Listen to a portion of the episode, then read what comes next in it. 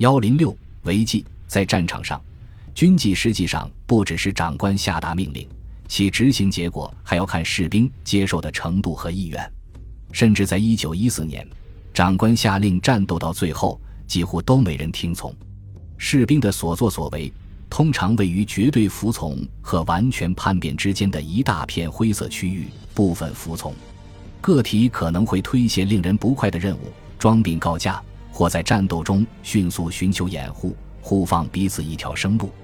休战期间，战火仍在继续，但双方都尽量不杀害任何人。也不故意得罪别人，敌对双方甚至偶尔如兄弟般友善。最为著名的是在一九一四年圣诞节，尽管协约国是严格禁止这种做法的，但在一九一七年春，怀着加速瓦解俄国革命军的企图，德国指挥官在东部战线却鼓励这种做法。然而，很少有士兵公然蔑视军队权威，几乎没有人能从前线退下来。这也不被看作是明智之举。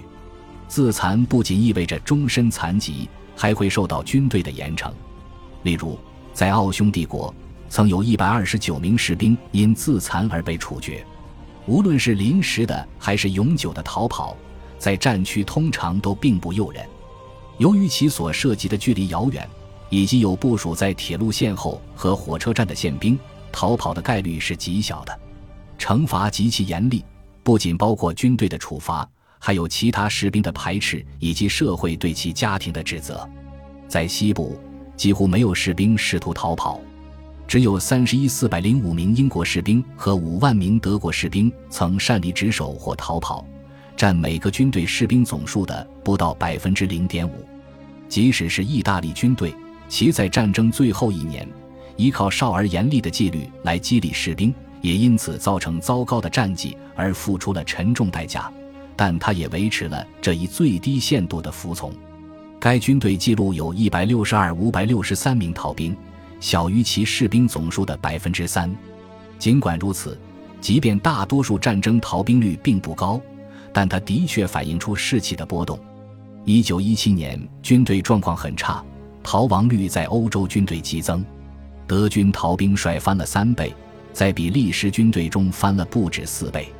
二月革命后，俄军逃亡率增加了五倍，只有英国远征军未受此影响。个体违纪行为人数上升，随之而来的是集体违纪现象的出现。冲突引起的最惊天动地的哗变发生在俄国首都彼得格勒，彼得格勒卫戍队倒戈加入示威群众当中，是二月革命成功的重要因素。纪律约束一旦遭到破坏，就再也无法在沙皇的军队中得到复原了。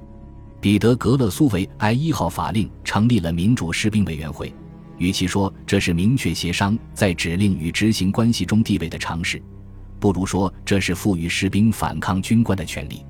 此举有助首都恢复安定，使前线不再发生暴乱，但是它削弱了权威，必定也摧毁了军队的战斗力。在其他军队，一九一七年的反抗更加温和，而且也只发生在战区。一九一七年三月与七月，两支意大利军队发生叛变。九月，英国军队斯台普斯的训练营发生暴乱。德国战斗部队在整个夏末和秋季都受到小规模的恐慌和起义的困扰。这些骚乱规模有限。